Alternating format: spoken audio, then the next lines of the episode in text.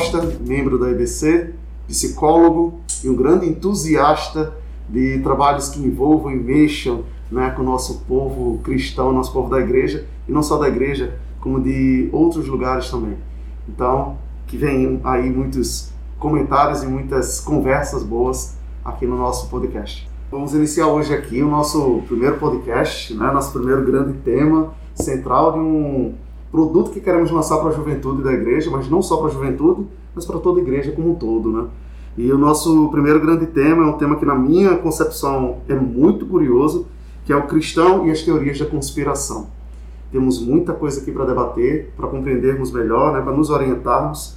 E pensamos num texto base, que é um texto que está no livro de Mateus 7, de 15 a 20. Eu vou ler uma versão desse trecho bíblico que é uma versão que na minha concepção ela é, é compreendida por toda a igreja, né? É uma versão muito simples. E ela diz o seguinte: Cuidado com os falsos profetas que vêm disfarçados em peles de ovelha, mas são lobos devoradores. Vocês podem descobri-los pela maneira como agem, assim como podem identificar uma árvore pelo seu fruto. Vocês nunca confundirão uma videira com um espinheiro, ou figos com ervas daninhas. As diversas qualidades de árvores frutíferas podem ser rapidamente identificadas pelos seus frutos. Uma árvore boa nunca dá frutos que não se podem comer. E uma árvore que sempre dá frutos ruins não pode dar um fruto que se pode comer. Por isso, as árvores que dão frutos que não podem se comer são cortadas e atiradas ao fogo. Assim, o meio de identificar uma árvore ou uma pessoa é pela qualidade dos seus frutos. Então, com esse texto, a gente já introduz a nossa conversa de hoje, né? A orientação que vamos falar, falar aqui. Eu me chamo Eliton Costa e é um prazerzaço iniciarmos esse projeto, né? E vou deixar as apresentações agora com vocês, né? Então, apresentem-se e vamos nos divertir com esse tema tão bacana que temos hoje. Salve, salve, galera! Sou Rafael Costa, membro da Igreja Batista Cristã e é com muita satisfação que eu também estou aqui na equipe né, do podcast IBC e sou membro aqui da Igreja Batista Cristã, sou seminarista da Escola de Pastores. E eu trago nessa manhã um irmão nosso, o Paulo Barros, é, membro também da nossa igreja, é, seminarista também, coordenador da Escola Cristã de Pastores, um irmão aqui muito querido, muito importante aqui no nosso meio, bastante atuante, e ele é o nosso entrevistado para o primeiro podcast, como o nosso irmão Wellington falou, é, cristão e as teorias da conspiração. Com certeza é, vocês já devem ter ouvido falar desse tema, em tempos de pandemia, com certeza é muito presente aí no noticiário, né? nos debates políticos. Então vamos ouvir o que é que o nosso querido irmão Paulo tem aqui a nos acrescentar, enriquecer esse bate-papo aqui. Então, Paulo, se apresente aí, nos dê a, a você já está nos dando, né, a honra e queremos aí aprender muito com você e trocar muita ideia sobre esse tema. Legal, Rafael. Obrigado, Rafael, pelo convite. Elton também pelo convite. Uma alegria poder contribuir com os irmãos da igreja, contribuir com os irmãos de forma geral, com temas que podem enriquecer o nosso conhecimento, enriquecer nossa alma, enriquecer a nossa vida, né? Certamente esse é um tema que vai nos dar muitos panos para manga, né? A gente podia passar um bom tempo aqui discutindo sobre teorias da conspiração. Provavelmente você que está me escutando já recebeu no seu WhatsApp aí vídeos, áudios, dizendo que determinado país criou o vírus por causa disso, criou um vírus por causa daquilo, que existe um movimento para isso, um movimento para aquilo. E como deve se posicionar um cristão com relação a isso? Certamente a palavra de Deus é o nosso balizador nessas situações. Então, fico à disposição dos irmãos para a gente poder ter esse nosso bate-papo aqui. Paulo, defina para nós é, o que você entende por teoria da conspiração e já emendando aí na resposta para sua pergunta, é, o que isso pode ser, é, o quanto isso pode ser danoso para a fé, Principalmente nesses tempos onde o conhecimento está tão acessível, internet e, e, e até pouco tempo ficava apenas no computador o nosso acesso. Agora, com o celular em mãos, as informações ficam ainda mais fáceis de ser acessadas. Então você vê nisso aí o quanto de dano, né? Legal, Rafael. Boa pergunta. A palavra de Deus fala que nós temos três grandes inimigos. Nós temos o mundo, a nossa carne e Satanás. A Bíblia coloca três grandes inimigos para a nossa alma. Certamente, tanto o mundo como Satanás, eles vão usar os meios que lhes estão cabíveis para fazer com que o cristão tire os seus olhos da cruz, tire os seus olhos de Cristo. E nesse sentido, hoje em dia nós vivemos momentos em que muitas falsas notícias surgem, muitas falsas notícias são implantadas, notícias são criadas. Dificilmente você vê alguém é, relatando algo. Na maioria dos casos que nós vemos é as pessoas trazendo a sua interpretação daquele fato e aí noticiam a sua interpretação daquele fato. Então, isso tem sido muito danoso. Ah, pensando em teorias da conspiração, ah, você pode ter dois, duas vertentes aí. Né? Você pode ter aquelas pessoas que de fato são mal intencionadas mesmo e criam aquela notícia falsa com um propósito mesmo de, de, de trazer algum tipo de prejuízo, trazer algum mal. E tem aquelas pessoas que, infelizmente, acabam indo na onda, espalhando a notícia, que às vezes. E eu fico muito triste quando cristãos recebem notícias que são falsas, notícias que vão contra aquilo que a palavra de Deus ensina, e esses cristãos eles disseminam isso. Então isso é muito danoso. A, a impressão que eu tenho, Paulo, é que é como se as pessoas elas fossem levadas pela força da maré. Exatamente. É, e se é. eu tenho uma grande multidão empurrando todo mundo para o mesmo canto, vai todo mundo para o mesmo vai canto. todo né? mundo. Então é aquela ideia. Se todo mundo está falando, então deve ser verdade. Então a gente tem que ter muito cuidado com isso, né? A, a gente tem que ter um ponto importante a ser dito aqui, a você que me escuta, você que está ouvindo, a- o conhecimento em si, o Rafael tocou nesse ponto do conhecimento, o conhecimento é acessível, está mais acessível. O conhecimento em si não é mal. O conhecimento em si não corrompe ninguém. Pelo contrário, a gente tem que incentivar as pessoas a de fato buscarem o conhecimento.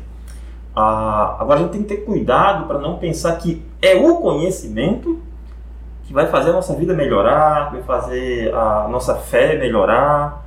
A gente às vezes tira a nossa fé de Cristo e coloca a nossa fé em qualquer outra coisa, seja em um político, seja na própria ciência, que é a ciência bem estabelecida, é algo bom, é algo que a palavra de Deus nos, recomenda, inclusive, mas a gente tem que ter cuidado com isso também. Então, ah, como Elton falou, às vezes as pessoas vão na maré, vão na maré e o que me deixa muito triste é porque ah, um pouco de leitura bíblica, um pouco de maior comunhão com o Senhor, a pessoa ia olhar para aquilo e ia ver que ia seguir a recomendação do apóstolo Paulo. Olha, busca as coisas do alto. Olhe para o alto, o que é bom, o que é perfeito, se algum louvor existe, se alguma virtude há, seja isso que ocupe o vosso pensamento. Então, infelizmente a gente vive dias que as pessoas elas têm elas disponibilizam pouco tempo para a palavra, pouco tempo para a oração, pouco tempo para a comunhão, e isso acaba reverberando na sua vida. Isso acaba reverberando na sua vida prática, né? Outro dia eu estava ouvindo um grupo de amigos conversando sobre essas questões relacionadas né, à igreja, às teorias da conspiração, e eu vi um fato que me chamou muita atenção, que eu acho que merece destaque aqui para conversarmos um pouco. Esses meus amigos disseram: olha, nós não vamos tomar vacina, porque a vacina do crente é o Salmo 127. Se o crente lê o Salmo 27, ele está imunizado de qualquer vírus, de qualquer doença. Então não tomaremos vacina e não tomaremos remédio. Esse é o nosso remédio. Aí ainda justificavam, porque é a palavra de Deus. Isso é terrível, né? Terrível. Para você ver, a, existe um mandamento, o sexto mandamento é não matarás. E para todos os mandamentos, Deus, Deus coloca dez mandamentos, em cada mandamento existe um valor protegido ali. E quando o Senhor diz não matarás, ele está protegendo o valor da vida. Então, cabe ao cristão, o cristão ele deve ser sempre pró-vida. Ele deve ser sempre a favor da vida. E, inclusive, da vida dele e da vida dos outros. Então, se Deus permitiu que Deus trouxe iluminação para que cientistas descobrissem uma vacina, de uma forma tão rápida como conseguimos agora. Se você olhar para outras pandemias, você levou 3, 4, 10 anos às vezes para você conseguir uma vacina que de fato funcionasse. Agora a gente conseguiu em tempo recorde é, ter uma vacina que de fato funcione. Então é muito triste quando você escuta um cristão falando isso. É, é, você vê ali claramente uma falta de maturidade, inclusive espiritual também. Né?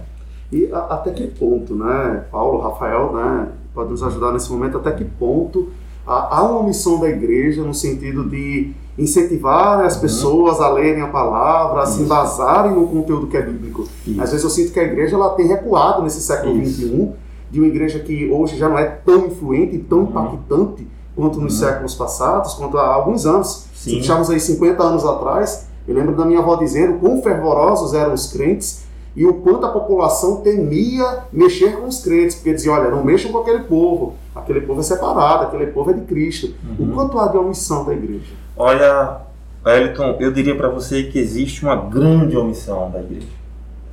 A palavra de Deus fala que Deus ele deu dons aos homens com vista ao aperfeiçoamento dos santos, e esses dons eles são desempenhados no corpo de Cristo.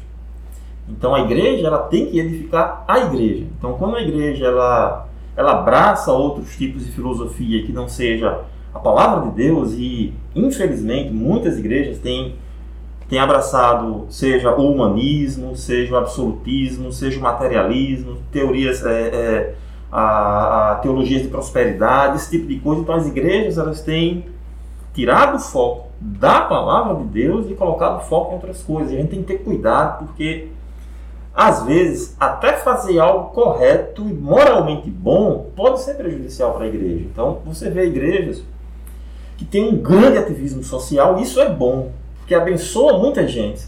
Mas no, no, muita gente, mas no meio do seu ativismo, ela acaba esquecendo da função primordial dela, que é testemunhar de Cristo. Então ela acaba, ela acaba não trazendo esse alimento sólido para os seus, para os seus membros, e, e o lugar que o membro tem para receber o alimento sólido é na igreja, é do seu pastor, é do seu líder. Eu, eu particularmente gosto muito de ver pastores pregando no YouTube, tem alguns que eu sigo, quase todos os dias eu vejo mensagens.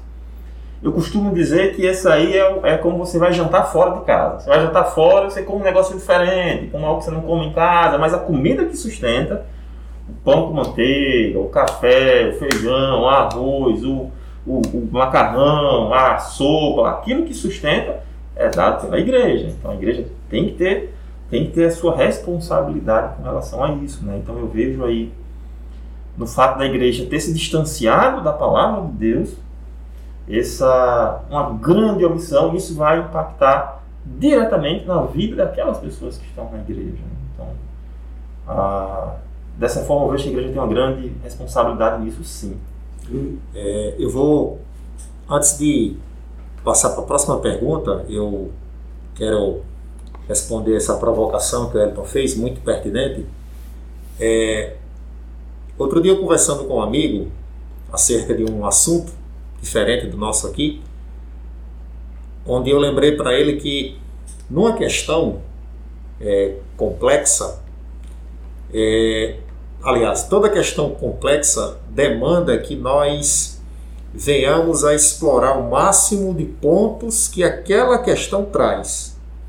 E assim, respondendo a tua provocação, Elton, eu acredito que esse é o momento de nós ampliarmos o nosso pensamento e chegarmos a um conceito importante chamado graça comum, onde esse, onde esse conceito nos mostra que é, é, Deus ele é, atua abençoando a humanidade através, por exemplo, da ciência.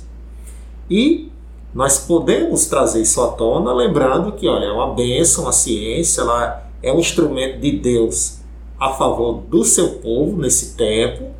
Devemos, é, eu diria, devemos reafirmar esses valores e é uma forma também de frear essa onda de conspiratória, né?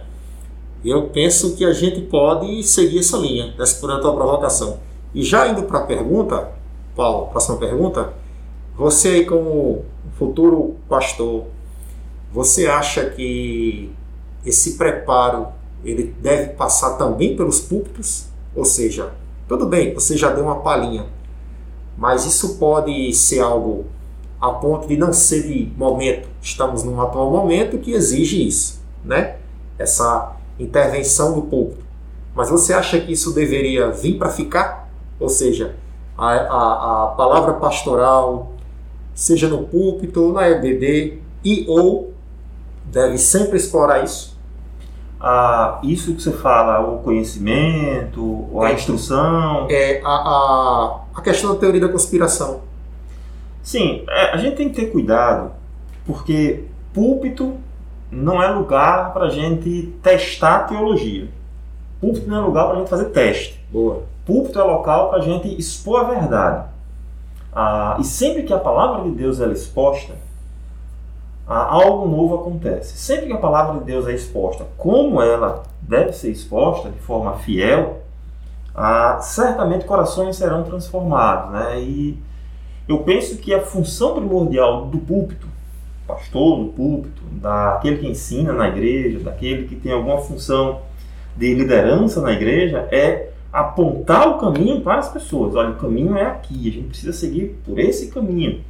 É claro que a função pastoral exige muito mais um acompanhamento. A palavra de Deus fala disso, né? Veja que Timóteo, quando Paulo quando escreve a Timóteo sobre a função pastoral, ele alenca lá várias características. O saber fazer só é uma, que é estar apto para ensinar. Hum. Todas as outras características é o ser. Então, é muito mais o ser daquela pessoa, porque aí você quer queira, quer não. Quem é líder, ele é exemplo. O líder pode não gostar, ele pode dizer que não quer, mas se ele é líder, se ele está influenciando um grupo de pessoas, ele é exemplo. As pessoas vão olhar para ele. Então, o, o, acaba que o erro do líder acaba impactando muito mais pessoas. Então, nesse sentido, a gente tem que ter um cuidado, sim, os nossos pastores, a gente precisa ter cuidado sim com aqueles que lideram a igreja, a gente deve ter cuidado sim com aqueles que têm algum tipo de influência na igreja.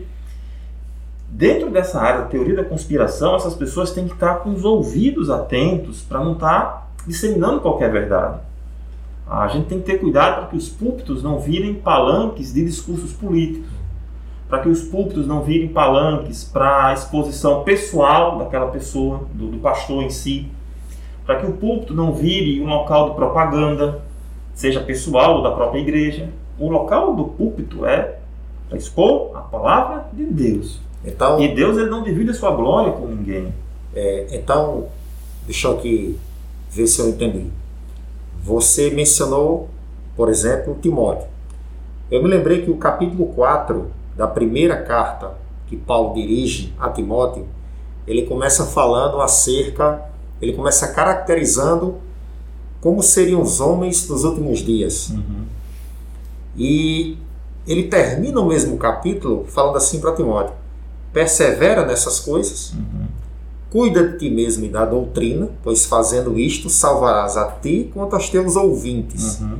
Então, seguindo o seu raciocínio à luz desses textos, você acredita que aí está é, a síntese da atuação do pastor, cuidando dele, perseverando nessas coisas, porque assim ele trará uma saúde à igreja com relação a isso também. Isso. E, e não precisa que... ele ser panfletário. Não precisa é ser isso? panfletário e veja que o apóstolo Paulo recomenda finalmente a Timóteo dizendo, olha, procura te apresentar a Deus como obreiro aprovado. Então, a recomendação de Paulo é que ele seja apresentado a Deus que ele tem que, se, tem que se apresentar a Deus como obreiro aprovado, não é se apresentar às pessoas, não é à sociedade, mas ele tem que estar aprovado diante de Deus. Então eu acho que sim, esse é o caminho. Eu acho que sim, essa onda de fake news, onda de teoria de conspiração, onda de noticiário, é, acaba que hoje em dia a gente gosta da coisa mais rápida, né? A gente não gosta de sentar, ler um texto, estudar, não compreender, voltar, perguntar para outra pessoa, mas a gente gosta ali de um texto rápido, que prende atenção, um vídeo ou um áudio. Então a nossa cultura se tornou muito imediatista, né? É muito imediatista. A gente quer as coisas rápidas, a gente não quer mais parar para sentar e, e, e, aprender, escutar, não quer mais mudar a vida. A gente vive hoje um dia de um pluralismo muito forte onde você fala para as pessoas da verdade e alguém diz assim, não, mas essa é a sua verdade. A minha verdade é outra. E, inclusive, né, uma, uma, uma discussão dicotômica demais, né? Isso. né? É como se dividíssemos agora dois times. Então, quem não é, quem não pensa como eu penso, não é do meu time Isso. E, e, como consequência, não deve falar comigo. Eu, eu costumo dizer que a gente vive num tempo de tolerância intolerante. Né? A gente diz assim, olha, tem, tem que ser tolerante, tem que respeitar as opiniões, mas desde que seja igual à minha. Se for diferente da minha, a gente não respeita, não. E, enquanto você falava, Paulo, me veio aqui uma dúvida, né? É, me parece que é uma, uma linha muito tênue entre estar apresentado a Deus e tentar trazer para as pessoas um discurso condizente com a palavra de Deus e um discurso enviesado pelas minhas próprias percepções, sensações, Isso. emoções. Porque, embora não seja do mundo, eu estou no mundo. mundo. Então, como é que o sujeito, né, como é que esse ministro da palavra, ele traria esse conceito para a igreja de teoria uhum. da conspiração e de outras vertentes dessa, nessa questão, sem se enviesar com a cultura do mundo? Ah, isso aí não, não só para o pastor, mas para qualquer irmão, tá? A gente, eh, eu vou pegar o gancho da sua pergunta, vou respondê-la, mas vou, vou aproveitá-la para tratar de um tema também que tem a ver, que muitas vezes a gente gosta de pegar um texto bíblico e interpretá-lo de acordo com as nossas necessidades. Então, daquilo que eu estou passando, eu gosto de olhar para um texto e quero que ele diga aquilo que eu gostaria de escutar. Ah, e não é isso um texto bíblico. Então a gente não pode pegar um texto bíblico, por exemplo, você pegar um texto lá do Antigo Testamento e você, com o pensamento de hoje, com a formação moral que você tem hoje, a formação social que você tem hoje, transportar todo esse pensamento para 3 mil anos atrás e tentar entender o contexto daquela sociedade, daquela, da forma como seria hoje. Né? Então é muito fácil a gente olhar lá para trás e condenar, ah, por que fez isso, por que fez aquilo, por que fez aquilo. Ah, aí, nesse sentido, a gente não gosta muito de aprofundar no texto bíblico. Então, em geral, a minha recomendação para alunos, pastores, colegas com quem eu converso, é que seja no púlpito você vai pregar, seja você vai ler em casa a Bíblia, seja o seu momento devocional, seja o momento que você vai crescer, mas se você vai para o texto bíblico, você precisa escutar o que a Bíblia fala não impor a sua, a sua concepção, seus pensamentos, a sua moral, a sua ética, os seus costumes ao texto bíblico, mas é o contrário. Procure perguntar para o texto, peraí, Paulo escreveu uma carta a Timóteo. O que é que Timóteo entendeu disso que Paulo escreveu? Provavelmente o que é que Timóteo entendeu dentro do contexto social de Timóteo, dentro do contexto econômico de Timóteo, dentro daquela cultura, o que é que Timóteo entendeu daquilo que Paulo escreveu? Então, o que foi entendido foi isso. Ok, então isso foi entendido, então agora como é que eu posso pegar esse entendimento e cruzar esse abismo agora cultural, trazer para a minha vida e fazer as minhas aplicações. Então, me, me parece um exercício, inclusive, muito difícil, né? E aí eu acho que cai como uma dica até para quem está nos ouvindo, que eu acho que no momento da dúvida, assim como acontece em sala de aula, né? Temos aqui Rafael que é professor, né? Paulo também. É, eu acho que perguntar para aquelas pessoas que são mais instruídas Isso. que nós a Bíblia fala que Deus instruiu pastores, líderes e mestres na igreja para edificar o corpo de Cristo. Então, existem irmãos na igreja que estão disponíveis. Então, se você tem dúvida, vou aqui arrumar trabalho para os pastores, tá? Você tem dúvida, liga para o seu pastor, manda mensagem para ele. Então, pastor, estou com dúvida. Tem o professor da escola bíblica, estou com dúvida com relação a isso. Então, a... hoje em dia a informação é tão acessível, né? A tecnologia é tão acessível. Se fizer uma a gente às vezes usa o celular para tanta coisa sem futuro, e às vezes não, não, de repente não tem um texto bíblico, não entendeu muito bem, faz uma busca rápida ali, procura entender, já ajuda de alguma forma, né? Então, a, é um exercício que parece ser árduo, então, mas à medida que você vai, a primeira vez talvez seja mais difícil, aí depois você vai colhendo frutos daquilo, você vai, você vai inclusive percebendo que o texto ele passa a fazer muito mais sentido para você. Você consegue olhar para ele, você consegue é, deixá-lo no seu coração de forma mais, mais forte, e ele faz muito mais sentido para você. Então, acho que até não só o texto, de leitura, né? Hoje estávamos inclusive conversando agora há pouco sobre essa questão relacionada à possibilidade de ouvirmos os livros, né? Hoje temos o audiobook aí Isso. espalhado em várias plataformas. Isso. Ah, então não tenho condições de pagar uma plataforma dessa. Existem plataformas Gratuito. virtuais Isso. gratuitas, né? Gratuito. Que fornecem esse tipo de arquivo. Hoje em dia temos a Bíblia né, em áudio, então temos como ouvir o capítulo, por sinal, muito bonito, né? Já ouvi alguns capítulos de, de áudio e é muito bonito. Então, assim, eu sinto que, às vezes, me parece que as pessoas elas querem sempre continuar tomando um leitinho. É, Elas nunca querem avançar é, eu alimento mais pastoso. é, eu costumo dizer que a gente, muitas vezes, infelizmente, a gente quer as bênçãos de Deus. A gente não quer o Deus das bênçãos. A gente quer as bênçãos. A gente, a gente quer. ah, eu falei aqui do sexto mandamento. No primeiro mandamento, o Senhor fala: Não terás outros deuses diante de mim.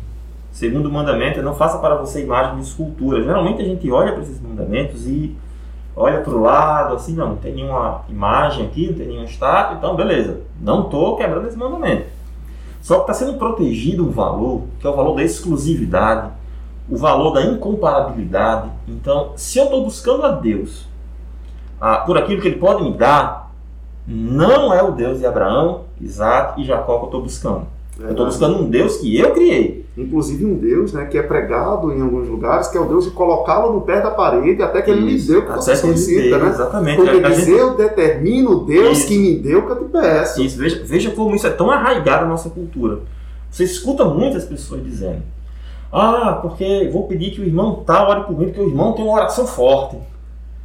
Não existe ideia de oração forte. Não é a pessoa que é forte. A gente tem uma tendência muito grande de buscar a pessoa.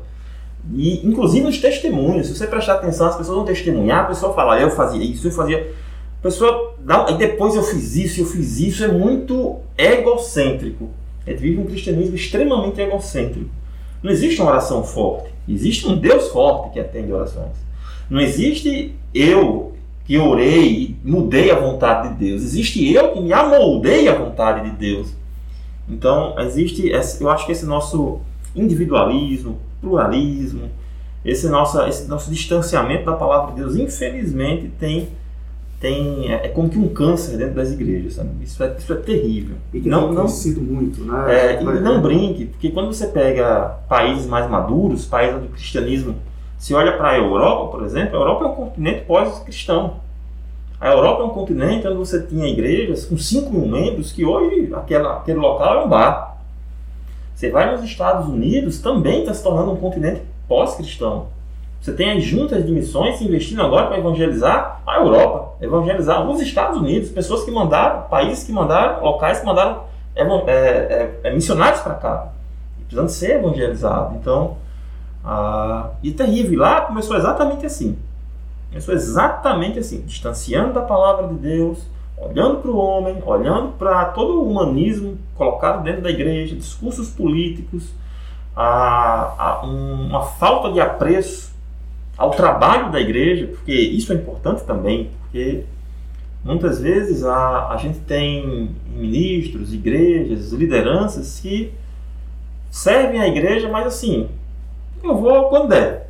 A prioridade é outra coisa, mas quando der, eu sirvo. Então a gente acaba não entendendo que existe uma atividade, existe um trabalho, precisa ser diligente, precisa ser planejado, precisa ser ordenado, precisa ser controlado. Ah, e, aí e acaba deixando escanteando. A igreja é segundo plano. Se der, Isso, isso, inclusive, Paulo me lembrou né, um, um trecho, uma história bíblica que eu acho muito bonita e que reflete os dias atuais.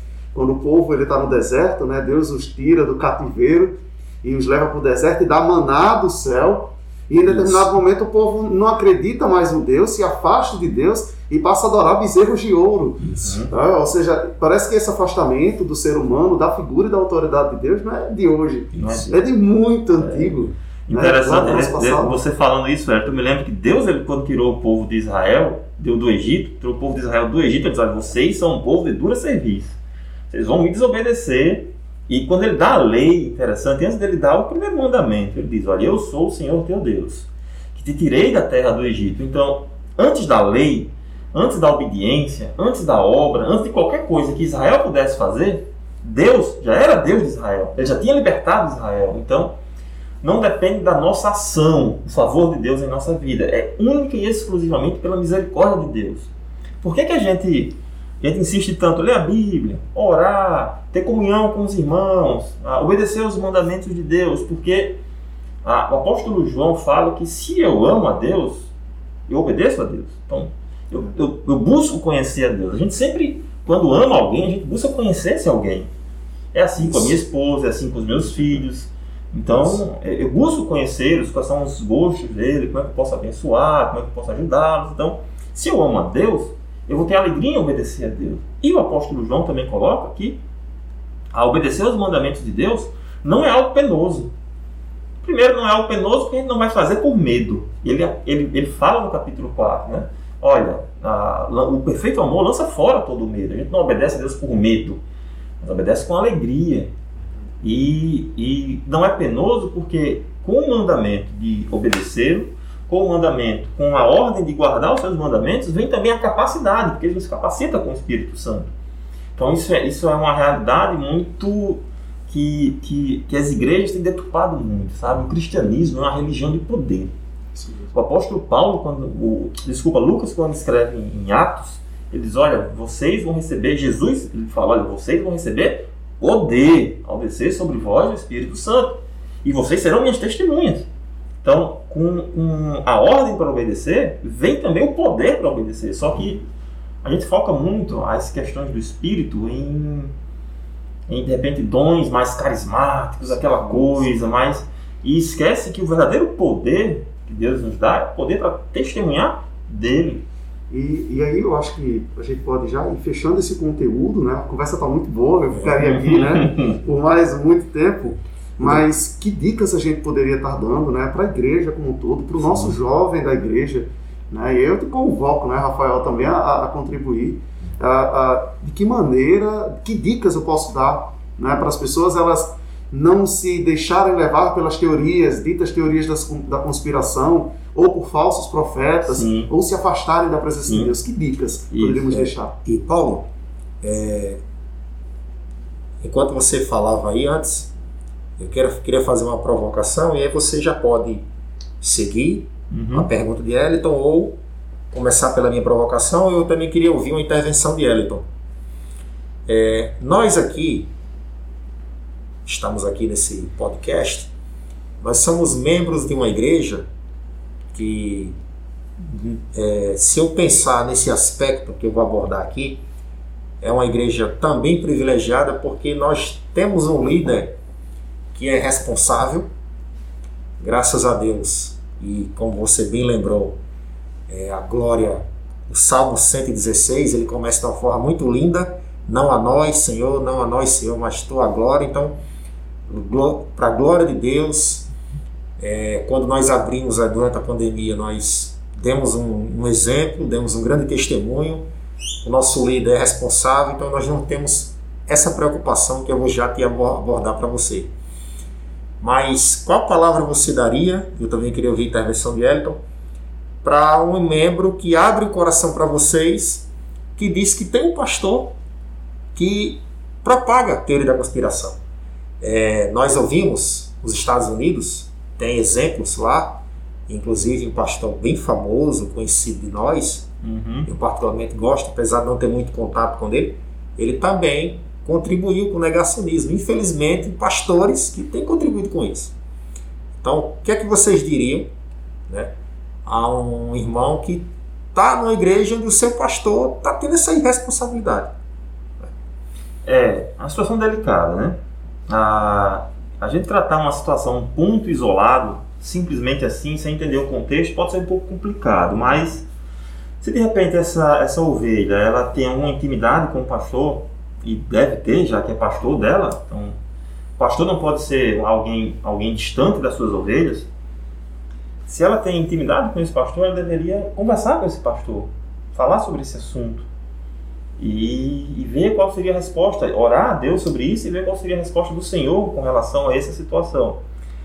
Se a ovelha pensar que é uma situação insustentável, e aí de fato ela deveria, eu recomendaria ela procurar uma outra igreja mesmo recomendaria, olha, você deve procurar uma igreja que sirva a palavra de Deus, uma igreja que ame a palavra de Deus.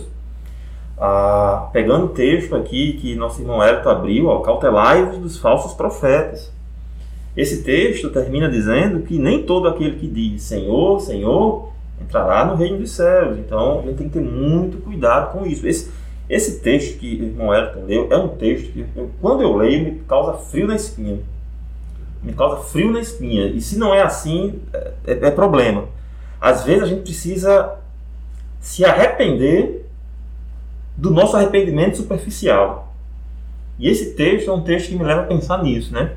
De repente eu não estou sendo muito superficial, se de fato eu me arrependi mesmo. Então eu diria, eu, eu recomendaria sim. É, primeiro, converse com o seu pastor, apresente com argumentos bíblicos, e o pastor, olha, isso não está correto, isso está errado, isso está assim, assim, sabe? Agora, há de se pesar aí o que viria a ser esse negacionismo. Negacionismo, de fato, que pessoas dizem que não existe coronavírus, isso é errado, que não deve vacinar, isso é errado. Ah, agora a gente tem que ter cuidado, a gente está tá nessa semana agora, uma grande polêmica no meio dos evangélicos, que é o STF de, decidindo que os, os, governos e as prefeituras podem def, é, definir o fechamento de igrejas. Né? Uma coisa é a igreja em si, por uma questão moral também, por uma questão ética, de cuidado sanitário, a igreja ela não abrir, fazer suas atividades online, transmitir o culto online, a ter todo o cuidado sanitário possível, ela ter todo esse cuidado. Uma coisa é a igreja fazer isso, que julgo eu seja correto ser feito. Outra coisa é o Estado impor à igreja que ela deve fechar. Aí a gente vai contra a palavra de Deus. E aí você vê, infelizmente, inclusive líderes religiosos comemorando isso. Não, tá certo, o STF tem que intervir mesmo. Isso é um problema, porque ele está falando de teorias de conspiração, né? Existe uma teoria, não é teoria de conspiração, e também não é teoria, é um fato. Se você buscar, você vai ver que o cristianismo, ele foi, ele é, provavelmente continuará sendo, a religião mais perseguida do mundo. Se você buscar, morrem mais missionários cristãos no mundo por dia do que qualquer outra religião. Mais cristãos são mortos, assassinados pela sua fé do que qualquer outra religião no mundo. Isso estou falando de hoje. Não estou falando de 100, 200 anos atrás, estou falando de hoje. Então, agora, lembra que eu falei? Nós temos três grandes inimigos: o mundo, Satanás e nossa própria carne. Isso não vai ser noticiado, isso não vai ser falado, porque a, a, o mundo ele quer calar, o mundo quer fazer com que a grande função de Satanás, a grande função do mundo é tirar o nosso foco de Cristo. Tirar o nosso foco de Cristo. Então, a gente tem que ter cuidado com isso. Respondendo a pergunta de Elton, para a gente poder se caminhar final. Ainda tem a. Quer dizer o que Elton pensa dessa questão? Eu que concordo muito também? com o Paulo, concordo muito. Né? Eu acho que é uma questão isolada como essa é muito difícil. Né?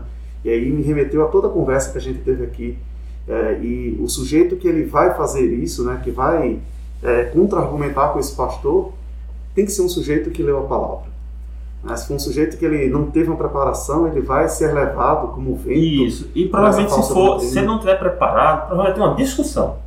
Vai, um vai discutir, vai ficar chateado com o outro, você vai ter uma queda de comunhão ali. Provavelmente, provavelmente a abertura de uma outra igreja. provavelmente. Esse vai arrebatar um monte de outros irmãos para a igreja. Vai ter uma ruptura dentro da igreja. Então, por isso que é importante. Já pegando esse gancho de Elton, uma grande dica que eu dou para os jovens e para todos de uma forma geral, a, a Bíblia nos recomenda, para jovens, vocês são a força da igreja. Vocês são a força, e, e a palavra que ele usa força é força mesmo. Então, aquilo, a, a, a, juventude de uma igreja, os jovens da igreja, são aqueles que deveriam fazer a igreja, a, as ações da igreja acontecer. Então, a força da igreja, atuantes dentro da igreja, né? A grande recomendação que eu dou é Leia a palavra de Deus. Leia sua Bíblia. Coloque seus joelhos no chão. Ore ao Senhor. Tem a frase de um puritano que ele diz: ore, ore, ore até você conseguir orar. Ore. Então, ore a Deus. Tenha um momento de comunhão com o Senhor. Leia a sua palavra. Às vezes você não precisa ler. Às vezes você pega irmãos que não estão distantes da leitura da palavra de Deus, aí escuta uma palavra, aí fica eufórico, eu vou ler a palavra de Deus, vou ler 10 capítulos por dia. Aí consegue o primeiro dia, consegue o segundo, o terceiro já não consegue, no quarto já desiste. Comece devagar, leia um capítulo, veja o que Deus fala com você, às vezes lê um trecho, veja o que, é Deus fala no seu coração, pergunte, olha, como é que eu, o que, é que eu entendi disso daqui? Como é que eu posso aplicar isso para a minha vida? Se tiver dúvida, procure o seu pastor. Ah, essas são dicas, assim, por mais que sejam básicas, mas são fundamentais. São fundamentais. fundamentais. É, me, me trouxe a, inclusive, memória para fecharmos, né? Como eu posso dizer que sou amigo de Deus se eu não converso com Deus? Isso me parece muito mais uma relação de fã uhum. do que de amigo. Verdade. Então, Paulo, muitíssimo obrigado né, por esse momento. Rafael também, né, que aceitou prontamente esse grande desafio de mandarmos essa mensagem dessa maneira. Fico muito grato, muito feliz. Né? Espero que corações sejam realmente transformados e edificados com essa palavra, com essa conversa que tivemos aqui. E por agora a gente vai, vamos nos despedir. Isso. Né? Aguardem o próximo episódio, vai, vai ser um episódio muito curioso, onde a gente vai falar um pouquinho sobre ciência e fé. Então, temos muito pano para manga, muita conversa. Mais uma vez, obrigado, Paulo. Obrigado, Rafael. Né? E nos vemos no próximo podcast. E já quero animar você para o próximo episódio, como o Elton lembrou, e eu quero reforçar, é, o cristão e a ciência. É, esse, é, esse é mais um entre tantos temas que nós devemos discutir, devemos trazer para a nossa realidade, comunidade de fé. E esses temas eles vão ser divulgados de antemão e vocês que estão nos ouvindo podem aí é, entrar em contato conosco, enviar suas perguntas, que vai ser muito interessante. Então, deixo minha palavra de gratidão. Valeu, Paulo. Valeu, Foi muito bom o papo. Que bom seria que nós pudéssemos passar mais tempo aqui. né? Eu queria passar a palavra para o nosso entrevistado, fazer suas considerações finais. Eu agradeço o convite de Elton, o convite de Rafael. Espero que possa ter animado seu coração, conhecer um pouco mais de Deus, de Sua palavra, amá-lo mais, olhar para a palavra de Deus, seguir a recomendação do apóstolo Paulo. Tudo que é bom, tudo que é perfeito, se algum louvor existe, se alguma virtude há, seja isso que ocupe o vosso pensamento. Quero trazer à memória aquilo que me dá esperança, Amém. então não, não, não fique escutando tudo que você vê, não coloque para sua mente tudo aquilo que, que as pessoas mandam para você. Coloque um filtro aí, bota essa peneira bem fininha. Quanto mais você lê a palavra de Deus, quanto mais você se relacionar com Deus, mais fina vai ser essa peneira aí. Então fica essa, um abraço para todos os ouvintes e a minha recomendação a continuar escutando aqui os nossos, nossos, nossos amados irmãos. Então, Valeu, galera. Valeu. Esse é o nosso, esse foi o nosso primeiro IBCcast. Um grande abraço.